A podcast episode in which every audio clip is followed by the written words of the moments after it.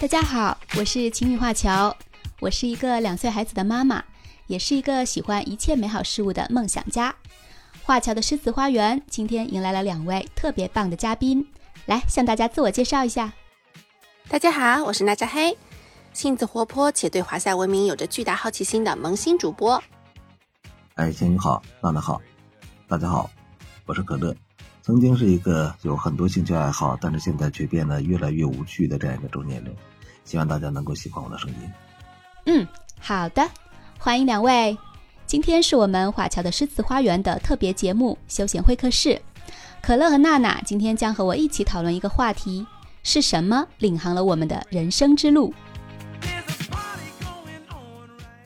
就是说，小时候对你，就是最初的那个叫什么来着？回忆小时候对我最大影响的，什么对你的影响最大？这个，嗯，这个就是其实因为这个主题叫领航嘛，然后就是我们三个可以各自聊一聊，呃，我们认为哈是什么领航了我们的人生道路？因为现在我们都有一定的，嗯，职业啊，或者是生活吧，嗯，就是有有现在的生活方式，呃，那形成现在这个生活方式，可能和从小一路一路成长还是有很多关系。嗯，就可以大家分享一下，你们觉得是什么呃影响了你现在呃这种性格呀，或者是你的职业选择呀，你的生活方式啊这些？一开始呢，我觉得小时候的话，其实对于我们最大的影响当然是电视，对吧？就是电视机放什么，我们就看什么。所以动画片啊，或者是百家讲坛什么之类的，我觉得那个对我影响非常。我觉得我的那个价值观好像大部分对中国的了解都是从那开始的。哦，对，因为你从小就是你是在国外出生的是吧？呃，我是在国内出生，但是我很小就哦，就是很小就去了国外了。对，所以我对国内的很多东西都不。我是小学的时候出来的。啊，所以一去就是在马德里吗？对呀，我从小来的城市，第一个城市落脚点就是马德里，然后在这边生活了很久。哦，所以其实马德里你更熟悉，相对来说。可乐，来讲一讲你的。哎，我记得你之前说你是在电台工作吗？啊，对，是的，我现在还在电台工作。呃，你是做是记者呢，还是主播呢，还是？嗯，应该是编辑吧，准确来说应该是编辑。啊，我我好感兴趣啊！你但是其他两个 岗位也干，但是其他两个活也干，但只不过记者也干是吧？对，相对来说要少一点，主要工作就是编辑。嗯。哎，难怪呢，难怪我说你那个好专业，然后你还你还回回复我说 就是专业的，算是专业的吧，其实谈不上什么专业，只能说算是个专业，嗯，有点就是你接触的比较多一点，对，接触多一点，但是其实和我的工作并不太一样，嗯，我是想利用工作的便利吧，啊，你大概是编辑哪些类别的呢？嗯，现在主要是音乐类的节目。哇，好羡慕啊，好羡慕，好羡慕！我就特别喜欢那种，就是就是你知道的，我们以前都特别喜欢听音乐类节目啊，就是特别是学生时代嘛。现在因为工作原因啊，就是时间少了啊，我就特别羡慕那些音乐主播。然后我以前就是特别想，就是还没有定下来工作的时候嘛，就大学毕业的时候找工作的时候，我就在想，哎，要是能够。当个什么音乐编辑啊，什么音乐嗯主播什么的就特别好啊，可惜没有什么机会，没有找到那种机会。我记得以前不有人说嘛，说如果一个人能把自己的兴趣变成，就是把自己的兴趣爱好变成自己的工作，会是很幸福的一件事哈。我当时认为这话说的很有道理，但是后来我就发现这句话一点道理都没有。为啥呢？因为因为做的时间长了会，你会觉得很厌烦。当那个兴趣爱好变成你的工作了，做的时间长之后，它就已经不再是你的兴趣了。一开始的时候，我那个时候就很想去，比方说开一家奶茶店，就是带那种小甜品的之类的。但你真的去学了以后，你就发现奶茶、蛋糕这些太麻烦了，而且需要一大早就去准备，真的连睡眠时间都失去了。我现在就看到奶茶和蛋糕就头疼。刚开始可能是兴趣爱好，做一些蛋糕或做一些这个吃的东西。可能是一种兴趣爱好，自己感兴趣。但是如果变成每天必须要做、要完成的一项工作的时候，你会发现很痛苦的。我现在就是这种感觉。好，嗯，接着聊一聊你的作业。我们还不知道你交作业了没有？我作业还没交。我前两天不是跟你们说了吗？我录了好几期，但是我自己都不怎么满意。然后我现在就是还没有交稿，还没有完成作业。就其实要想等你自己满意了再发上来，我觉得时间就就不赶趟了，因为我的经验就是这样子的，你永远没有满意的时候。对，因为他十二号截止的话，你要注意这个时间，如果错过时间点就太可惜了。你自己先录出来，你先准备着。嗯，如果你觉得不放心，想多呃完善一下，你就呃先准备好，然后呃至少先完成一期样呃就是成品。然后如果觉得到了最后关头还是没有呃更满意的，你就把那个准备好的赶紧发出去。好的。记得好像是哪个大咖说过一句话啊，他说。做完比做好更重要，我忘记了啊，因为这两天看的东西太多了，也记不起来是谁说的了。我也听过一句话叫“先完成再完美”，也不知道是哪位大咖说的，也忘了。大概就这个意思吧。先做。你们俩听的应该是同一个大咖说的，只不过忘记了名字而已。而且而且这个事儿就是从我的经验来说就是这样的，因为我们就是每天在干类似的工作嘛，然后其实每一次工作都不会达到完美。每一次都会留下遗憾，总会觉得哎呀，这个地方还欠缺一些什么，另一个地方还会欠缺些什么。但是没有办法，因为时间赶在那儿，你这个节目必须到时间就得发出来。其实你说我们刚才说这些哈，就是说从一些前辈啊或者一些人身上得到一些经验，他们做这些事情算不算是我们的一个领航的一个人呢？应该也算吧。对对，就是给你启发的，给你指引的，我觉得都算是领航的。嗯，那对于这个词，你们是怎么理解的？嗯，我觉得就是指引我前进的比较重要的一个人或者一件事或者一种精神啊，我觉得这都是领航。我采访你一下，你现在因为工作这么忙的话，你平时有什么兴趣爱好吗？兴趣爱好啊。我能说我是一个很无趣的人吗？再无趣的人，除了工作，他也有其他事情可以做的呀。比方说阅读啊、听音乐、看小呃看电影，或者是看小说。嗯，怎么说呢？就是你刚才说这些吧，其实都算是我的兴趣爱好。比如说像看书啊、阅读啊，或者说是去听音乐，都是一个兴趣爱好吧。包括以前还。就是包括现在可能也是，以前在网上看一些新闻呐或者怎么样的，都算是一个兴趣。但是现在这些就都不算是我的兴趣了，为什么呢？因为它会可能变成我的一部分工作，你能够明白这意思吧？它就变成一部一部分工作，然后每当我一听的时候吧，或者是一放歌，哎，我就在想啊，我又要工作了，然后这个心情就是很不爽。其实听歌心情应该是很好的。对，听音乐现在也会变成这样子的吗？对呀，就是你要给它分类嘛，你要去想。那我建议你去看那种吃播或者是美食的那种视频，特别疗愈。嗯，哎，这个算是兴趣爱好吧？我几乎一有空就看，因为我吃不到嘛，所以我大部分时间都在看这种各种食品的，就是各地的小吃啊，或者是其他的视频。那你看完你会做吗？没有，我不是看那种做的，我是直接看他们吃的那种，比方说吃火锅呀、吃烧烤啊之类的。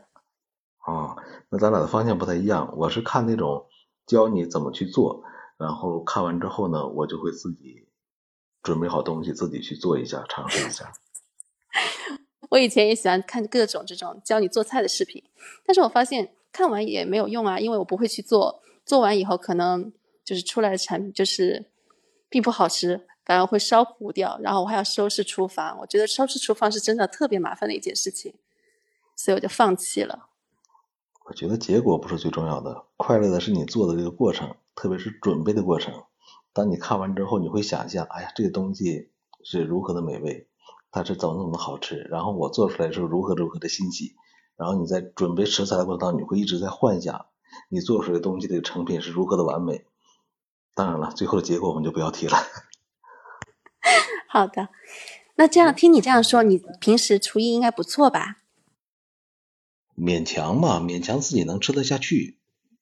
嗯，其实我我做的也并不好吃，我只是喜欢去琢磨这样的一些比较细小的、有趣的一些东西。呃，我还喜欢做什么呢？当然刚才我说了，就很多像包括现在听歌啊、看东西啊，可能现在都不算是一个业余爱好了，因为没有什么太多的兴趣。我现在可能最喜欢做的一件事呢，就是看人下棋。你知道，不是自己去下棋，是看别人去下棋。嗯，我觉得这个事儿挺有趣的。的确挺有趣的，我可以看好久，然后他们就会觉得我特别无聊。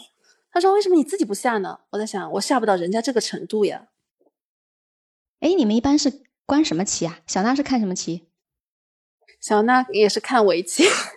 我只看象棋。啊，你们都厉害啊！这个还是我遥远的记忆了，真的。象棋，象棋还是我小的时候 下过，很多年没下了。围棋更是，嗯，不会。但是我挺挺喜欢，就我就感觉特别崇拜那些围棋下的好的人。然后特别是以前喜欢看古装剧啊，人家都下围棋嘛，就觉得哇，那人都好聪明。就因为自己没学过嘛，不会。哎，你说这个琴棋书画哈，你是喜欢诗词，那其他几个方面呢？喜欢吗？我小的时候学过两种琴，电子琴和小提琴。然后电子琴比较神奇的是，我后来是怎么没学的呢？是我那个琴坏了，就是它只能发一个音，嗯，就是和呃，因为如果你要同时弹奏左右手的话，它应该是会有同时发音的那种。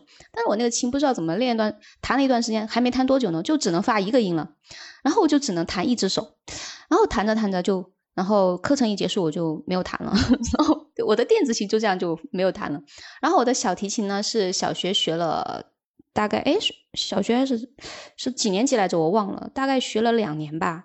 后来也是因为其他事情啊，一上学啊什么的，学业也忙，然后就也没有再坚持练。所以现在几乎已经倒退到可能很很初级的水平了。然后书法的话，书法和绘画其实小的时候也喜欢，也学过。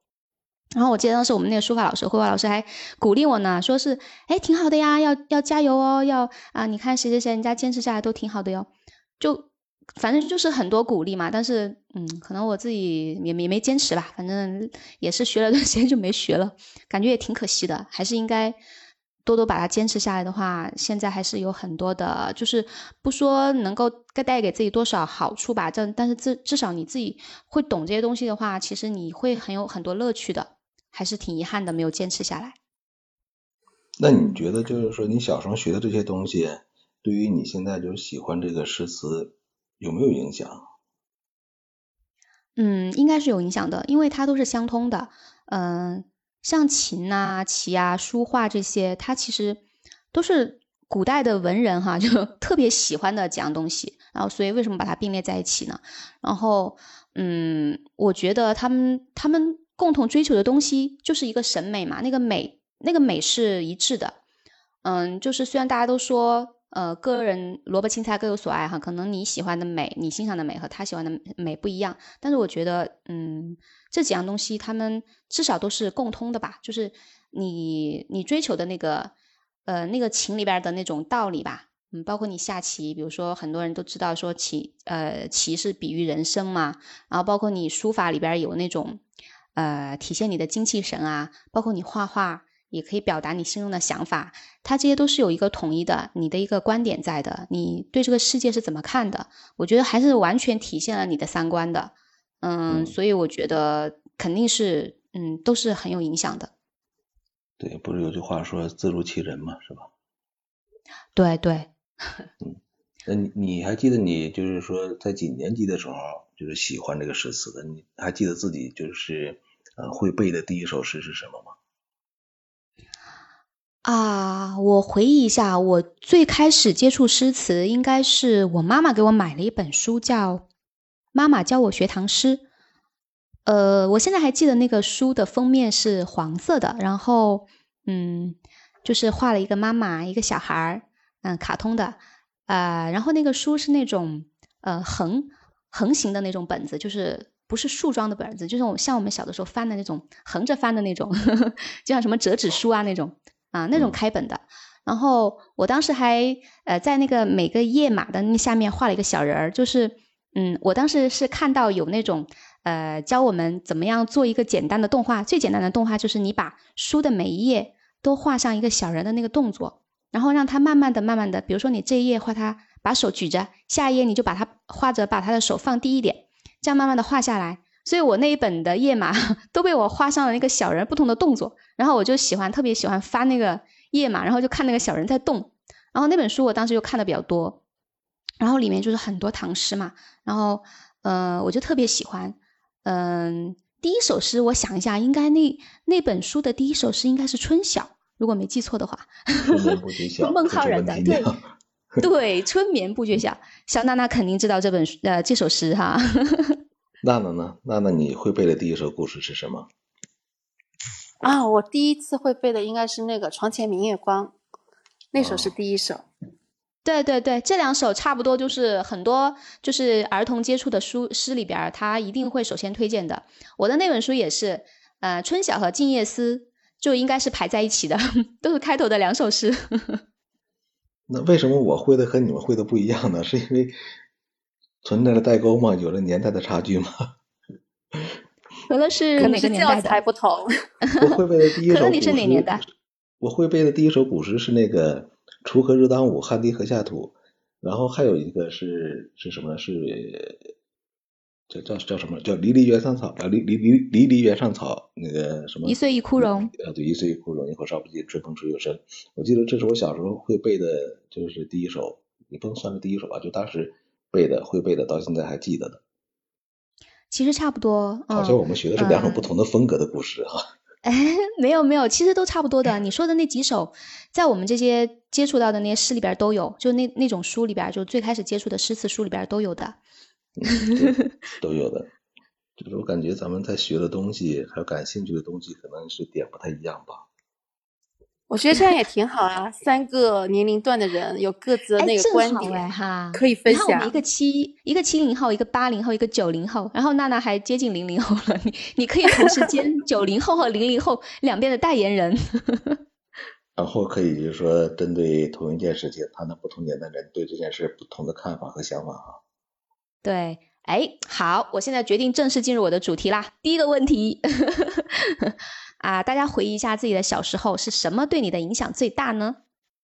其实我觉得对于我来说哈，就是影响最大的应该就是我的妈妈吧。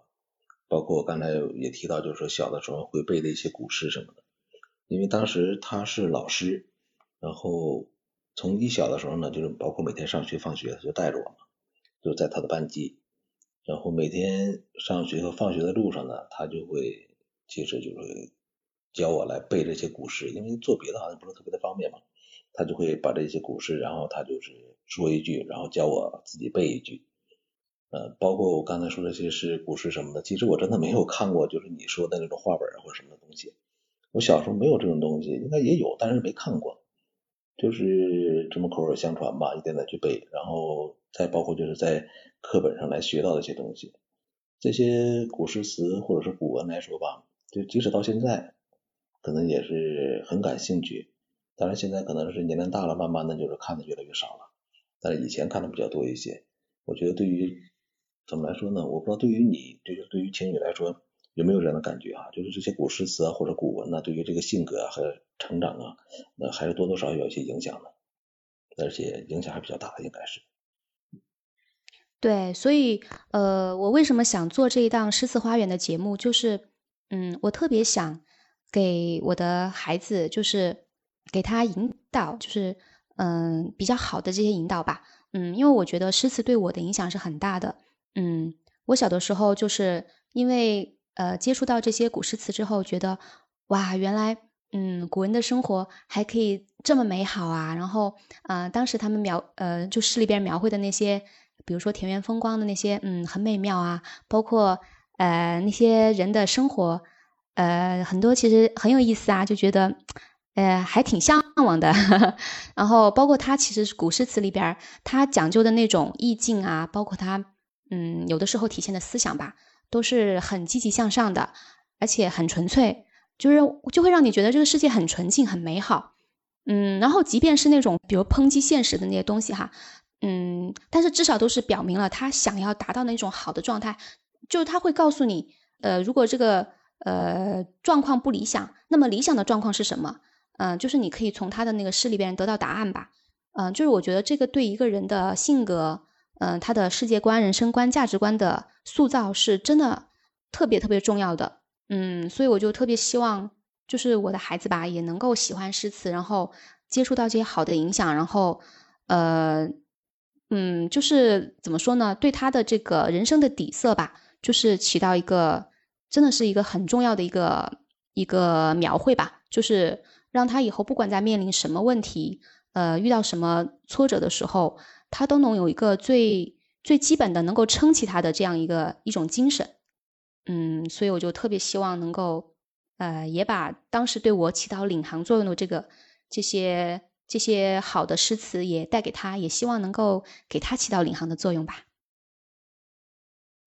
嗯，呃，娜娜呢？娜娜小时候有过这方面的经历吗？娜娜小时候，对你们俩刚才说的都差不多。我小时候呢，是主要是因为在这边生活，所以对这些并不了解。但是长大以后，通过视频啊，或者其他介绍，就是越发的对我们古代华夏以前的那些古老的东西感兴趣。就中华怎么说呢？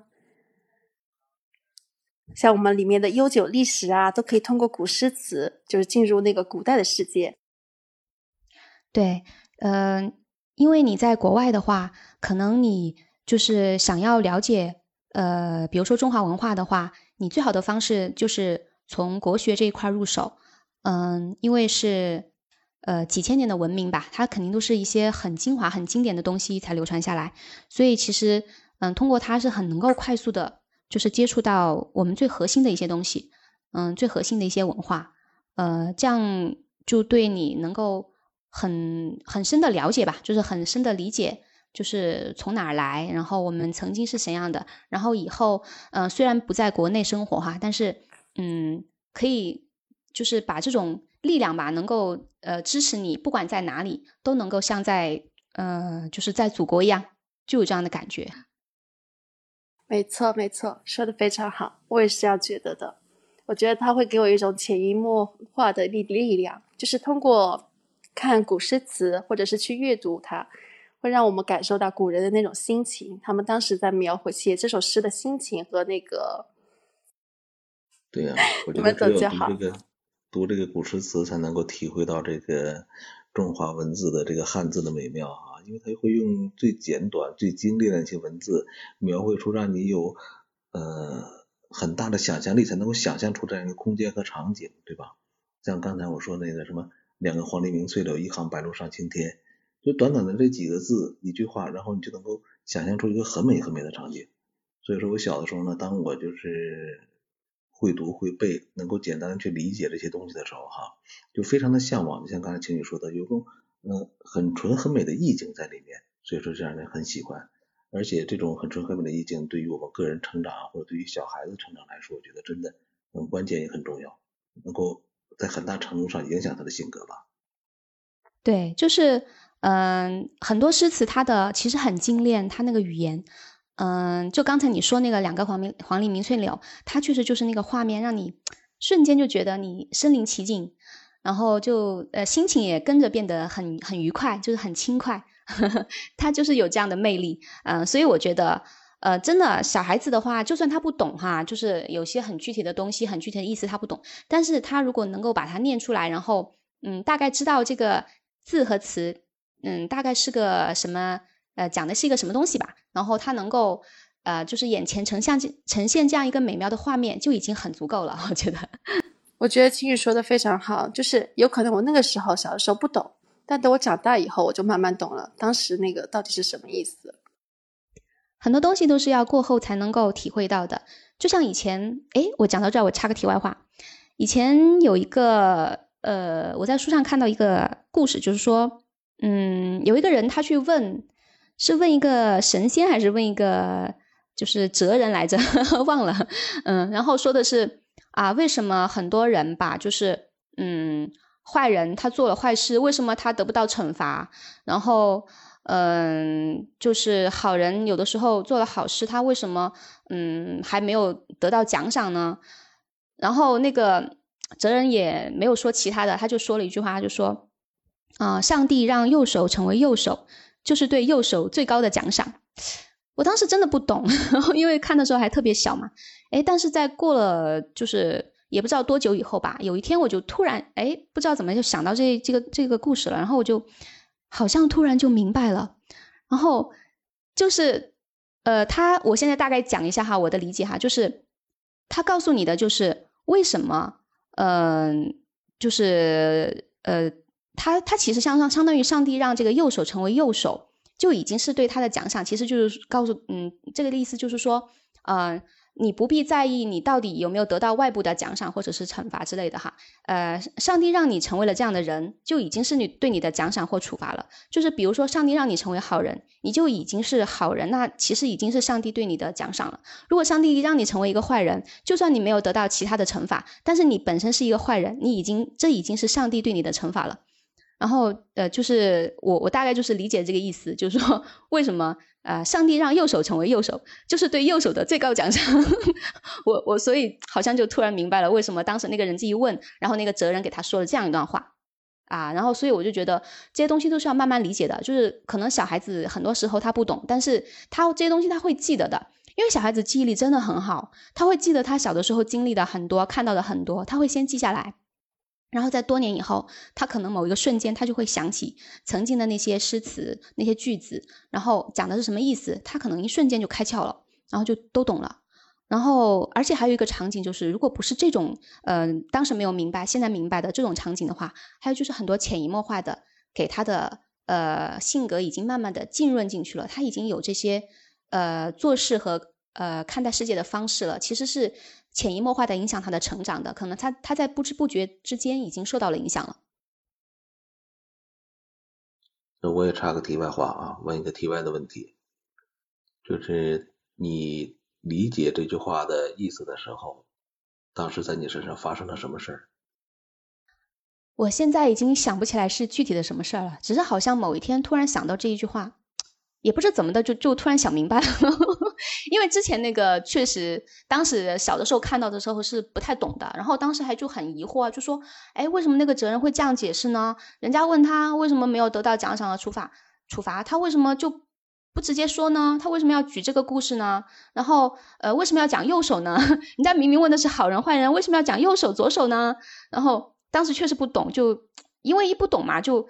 呃，可能就多想了一下，多想了一下，可能就记忆比较深刻。但是因为没有个解答嘛，也没有当时也没有老师问什么的，然后就就搁置在一边了。可能他就埋藏在我脑海的深处，然后不知道怎么长大，呃，稍微长大一点的某一天，可能因为他那个东西记忆比较深刻嘛，就突然可能就想到，有的时候一想到了，也不知怎么可能触类旁通，是不是因为中间嗯成长了以后，懂得了很多事情。然后就 就突然想到这一点，哎，就通过其他的那种生活经历啊，其他的理解，就把他这个打通了，然后就就可能就想明白了吧。好的，好的，那我们继续我们今天的正题哈。好的啊，那你们的现在人生的选择，你们的生活道路，包括你们的职业选择啊这些啊，你们有没有？呃，就是想到说是因为什么来影响了你们现现在这样的选择呢？娜娜，娜娜说，我的选择呀，怎么说呢？我应该是会往经商这方面发展，因为我好多好多好多兴趣爱好，然后如果要去有全部完成的话，那就需要非常多的金钱的支持，所以我觉得先努力赚钱，提升自己，然后。通过业余时间去扩展我的兴趣爱好，这是一个非常棒的选择。对对对，很赞同，很赞同。确实，你很多兴趣爱好是需要你有经济实力来支撑的。嗯，当然，如果你把经商也变成你的兴趣爱好，那就更好了，就可以兴趣爱好和事业呃两不误，同时推进。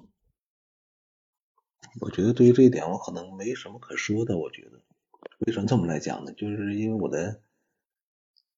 就已经很稳定了，我的职业就是这个工作，可能也没什么太大的变化的余地。至于说为什么当初选择这个工作、这个职业，那就没什么为什么，因为就是一份工作，对于我来说没有挑选的余地嘛。嗯，不是说像现在可能说有更多的选择的机会和余地吧。当然，上班之后也有很多一些触动，包括一些前辈啊、一些老师啊等等啊，都会有些触动。对我能理解，我能理解。确实，我们现在很多时候职业选择也不是我们最初的想要的样子。嗯，理想和现实之间的差距确实也是很多时候我们自己是无能为力的。嗯，呃，而且很多时候你是走着走着不知道怎么样，不知道怎么回事就走到现在这样一个状况了，可能完全不是你小的时候的梦想和当时的呃理想的职业。嗯，所以其实人生吧，它是有很多意外的，也是有很多就是不是不是靠完全靠自己能够掌控的。所以可乐说的我完全能够理解。哎，那么可乐，你的兴趣爱好是开始于什么时候呢？你刚才比如说你喜欢读书啊这些，嗯，听音乐啊这些，他们大概呃，你记忆当中什么时候嗯开始喜欢这些东西的呢？嗯，读书应该是从小时候就上小学的时候吧，就喜欢读书。那个时候我最喜欢就是去我姑家。因为我姑家那时候他家有很多很多的书，就是各种各样的书。我当时最喜欢去他家，就是去他家可以看书嘛。因为当时的条件就是你在别的地方可能看不到这么多书，呃，只能去书店，而且那时候的书店也不是像现在一样，你不买书是不让你在那看的。所以说小时候就是比较喜欢看一些书，各种各样的书，甚至有的时候没什么可看的，能把一些说明书啊或什么乱七八糟的东西翻出来，仔细的去看、去琢磨、去想。至于后来可能是慢慢的年龄大了，上学了，嗯，可能就开始喜欢一些听歌啊、听音乐什么的，啊，当然后期呢，可能就是喜欢看一些什么书呢？喜欢看一些玄学方面的书，你们知道吗？就是看一些易经之类的这样的一些书。就是最开始小的时候是不了解嘛，后来慢慢上学之后，不是书里面不就是教嘛，什么四书五经之类的东西啊，然后就很好奇，哎，我说这四书五经这易经是什么东西啊？然后。就是在那个年代，可能这方面书还稍微多一点吧，呃，然后也很碰巧，就是我同学的一个父亲，就是对这方面的就比较有研究，然后就非常的好奇，我就特意到他家去拜访他，我跟他聊天，哎，我说这个东西挺有意思，我很感兴趣，我说你教教我吧，然后他父亲很高兴，他说，哎呀，这么多年终于碰到一个愿意向我学习的人。然后，然后，呃，我就借着学习的名义嘛，到他家去蹭饭嘛，因为每次去他们都会管我一顿饭，呃，然后跟他在一起，也不能算是学吧，就算是聊天，完了听他讲一些比较有趣的一些事儿，呃，听了大概有将近一年的时间。刚才可乐讲到就是呃去姑姑家看书，我在想我小的时候确实，我当时特别喜欢去，嗯，就是当后来，当然后来他是。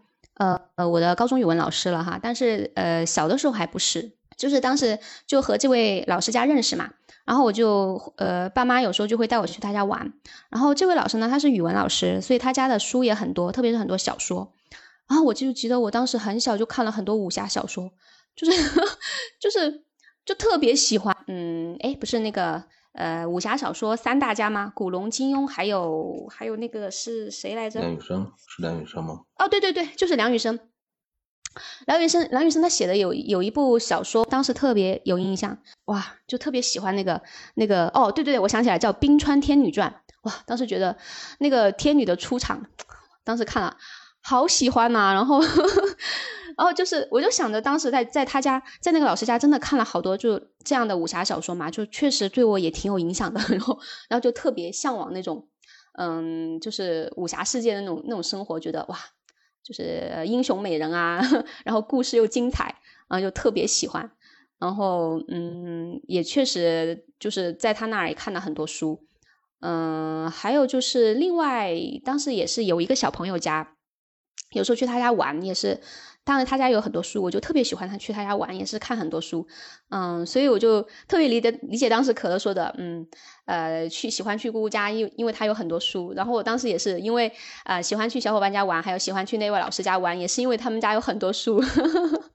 从这点看，从这一点看，我们都是还是挺喜欢看书的孩子。就是书对我们小时候确实也起到了很大的影响。然后，当然书籍也是对我们的领航作用也是非常的明显，就不光是。呃呃，当然也不光是小时候了哈，就是一直肯定对我们的一生都是有很强的领航作用的。不管我们在什么时候，什么时候开始看书，其实都不晚。然后什么时候看，都是对我们呃今后的人生，嗯，不管你年纪多大，肯定对你，嗯，你看到一本好书，对你今后的人生肯定也是有很多很多的很好的影响的。没错，我觉得书籍对人类的影响真的非常大。因为我小时候吧，就是父母都很忙，他们都有自己的事业，然后我就一个人在家。但是可以选择的书不多，因为他们都会给我买那种什么儿童绘本啊，什么格林童话之类的。但我小时候可能比较早熟吧，我就喜欢自己上网去搜那些小说。看小说的话，我觉得像你刚才说的那个金庸小说，我其实也看过。有一点是我也想聊一下的，不知道你们有没有兴趣哈？就是，嗯，从诗词来看古人的生活，你最向往什么时候？比如说什么朝代？然后你想过什么样的人生？呃，比如说哪位诗人的人生是你比较向往的？嗯，有没有谁先开始？我最喜欢的朝代应该是北宋吧。不知道为什么，我可能对唐朝没有，也是非常喜欢，但我更喜欢宋朝。我觉得他们就是对自己的生活就是特别的，非常喜欢提高自己的生活水平，就是他们会更注重自己的生活质量。如果是我的话，我会选择唐朝，因为大唐盛世可能对我来说吸引力会更大一点吧，因为宋朝。嗯，从历史的方面来讲啊，来解读这事儿的话，我会觉得宋朝可能是嗯太积弱了一些，嗯，给我的感觉不是特别的好。我希望如果说我可以选择生活生存在哪一个朝代的话，我肯定是希望是在唐朝。当然我说这个不是整个的这个朝代的这样一个。历史时期啊，因为在唐朝后期可能也是，呃，被说有外族的侵略啊，或者是欺辱什么的，也有很多一些很悲惨的事件。那宋朝在早期的时候呢，可能也是非常的富足，人民生活也比较不错。就是从个人的兴趣爱好，或者说整个的大家就是当时的那种政治角度来讲，大家对这个事儿的一些呃一些事情的看法上来说吧，可能唐朝会更为强势一点。当然，宋朝呢可能也会有自己的一些呃原因吧。可能就是稍微的软弱一些啊，所以说相对来说，如果可以选择的话，我肯定是希望是唐朝，就是这样一个选择。当然，如果说从生活角度来说哈，那个生活会更好一点呢？我觉得可能，嗯，宋朝的生活应该是会更幸福一点吧。当然也是在宋朝早期啊。呃，那刚才。可乐是讲了他最喜欢宋朝，呃唐朝，然后小娜娜是说最喜欢这个宋朝。我喜欢北宋，说有一个大诗人是那个苏东坡，叫苏轼，对吧？对对对，他跟我一样是吃货，他发明了好多好多美食。然后呢，他最著名的是东坡肉。对他虽然郁郁不得志，但我觉得他对生活还是蛮乐观的。对对，然后嗯，我也是特别喜欢他。然后呃，哎，刚才你们讲到这个宋朝的话，我就想起就是呃，有一部就是纪录片吧，叫《我们为什么爱宋朝》。嗯，当然这部纪录纪录片我没看过哈，但是我知道，当时其实特别想看来着，当然好像是因为没有时间就没有看。然后他就讲了，其实宋宋朝人的日子过得是很滋润的。然后呃。他们就是当时的文人，因为特别的受器重嘛。当时整个整整个宋朝，他其实是特别看重文化的，所以他是特别的呃怎么说呢？尊尊重文人的。所以当时文人在宋朝过得是很舒服的。然后当时宋朝的民间也因为经济还是比较繁荣嘛，就是民间的生活也是过得很丰富多彩的。包括其实宋朝就已经有外卖了，所以当时哎我我了解到的时候，我觉得还挺哎还挺惊讶的哈。然后呃就觉得其实确实当时的生活还是很值得向往的。嗯，但其实我个人来讲的话呢，我是唐宋都很喜欢。然后呃如果非要选一个的话，还是盛唐吧，因为。呃，感觉盛唐真的就是，嗯，那种盛世景象哈，就是特别的感觉，生活在里边特别的幸福。嗯，然后也因为盛唐有一个诗人吧，我也特别喜欢，就是王维。不知道你们呃了不了解王维啊？就是喜不喜欢他？嗯，我今天还在看，就是王维的一个介绍呢，就是嗯，他其实真的就是一个比较，嗯，你刚刚说的，他能够看得清现实，他虽然也很有理想，但是他能够。呃，就是权衡之后，就是决定当下要做什么，他是能够做出一定的，就是怎么说呢？嗯，妥协吧，可以说是妥协。就是本来以前王维呢，他确实还是比较顺遂的，但是，呃，可能因为一件事情吧，就得罪了唐玄宗，然后 他从此以后，他整个官场就是没有做到那种特别大的官，嗯，然后他自己就经常会自谦说他的官特别微微小嘛，就确实也是事实。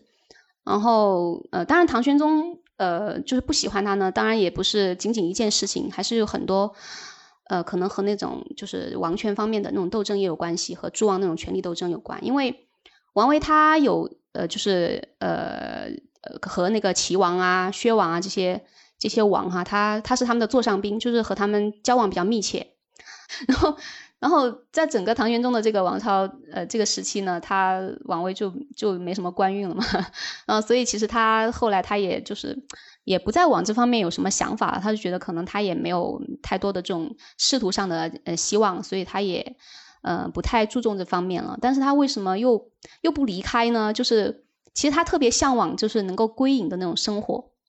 嗯，他和那个孟浩然其实是很，就是说呢，怎么说，他们两个就是一种相反的一种命运吧。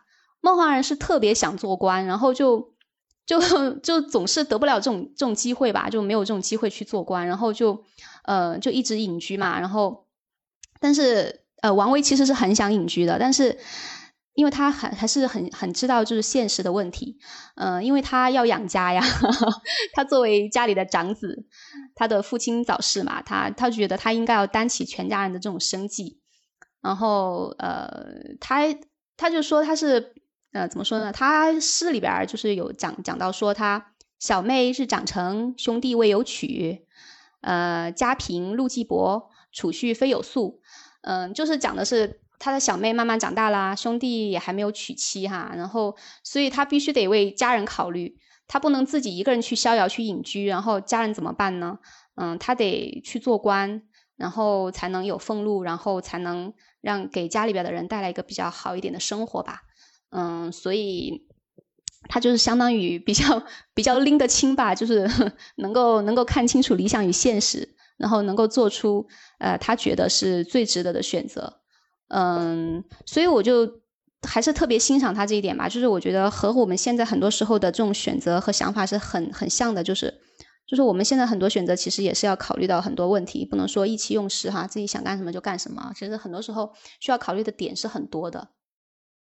就刚刚就是陈宇讲这个故事哈，我就想起一个事儿来，好像我们记忆当中比较有名的这样一些。诗人呢，或者是词人哈，所以说以他们当时就以现在这个成就来说，在当时应该也是呃引领当时那个时代的这样一个，也算是我们一个领航者吧。在当时来说，用现在的话来说，就是当时的网红啊，是不是这样？呃，意见领袖，呃，对，确实，领袖更准确。嗯，确实，确实，他们。不管在当时还是后世，都是嗯，确实是呃，怎么说呢？绝对是领航人。我在听你们说的时候，我就突然想起李白。我觉得李白完全相反，他就是特别想当官，但是呢，也有才华，却最后无法实现这个愿望。呃，一个人他把他的精力嗯花在哪里，那个地方就肯定是能够最能够体现他的成就的高度的。呃，李白吧，他嗯，虽然没有能够达到他想要的那种，呃，就是呃，做官的那种 高度吧，但是你看他把他的满腔的才华都呃用到文化上，其实也是对我们来说真的是很大的一个幸事哈。我觉得我们今天讲到的我们古代的这些精神吧，就是包括我们讲的在体现在诗词里边的这些呃，我们。就是长久以来引以为傲的东西吧，这些东西就是确实生生不息，然后引领了我们就是呃正确的方向，就是我们一直呃就是在寻找呃我们就是正确的前行的方向，这些东西就是起着领航的作用，就是我们有这样的精神在引领我们，嗯，所以我们的道路就是嗯会越走越好。我同意金玉刚才说的，就是一种精神在引领着我们。也是一种精神在支撑着我们继续走下去，而且以后会越来越好吧。嗯，是的。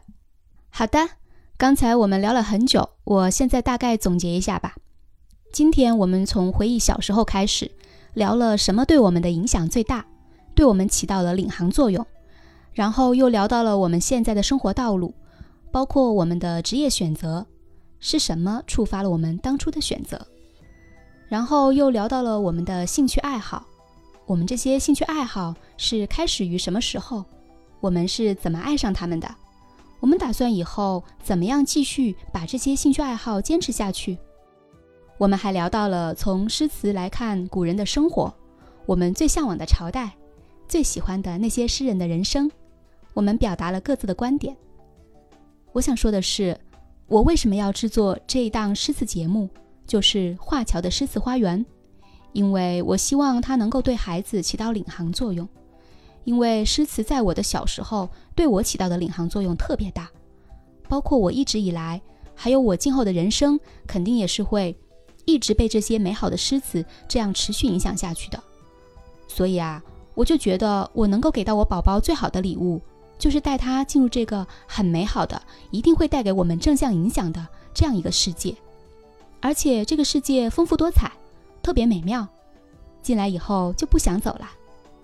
我们在这里可以欣赏世间美景，品味人生百态，真的可以培养我们良好的性格。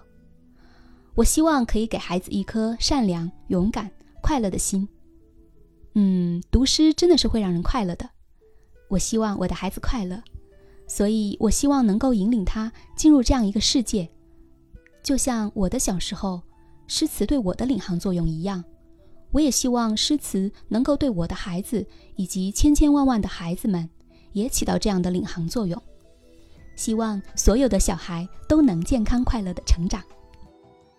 好的，今天咱们的分享就到这里啦，感谢收听节目的朋友们，咱们下次再见啦，拜拜，拜拜，朋友们再见。再见，各位朋友。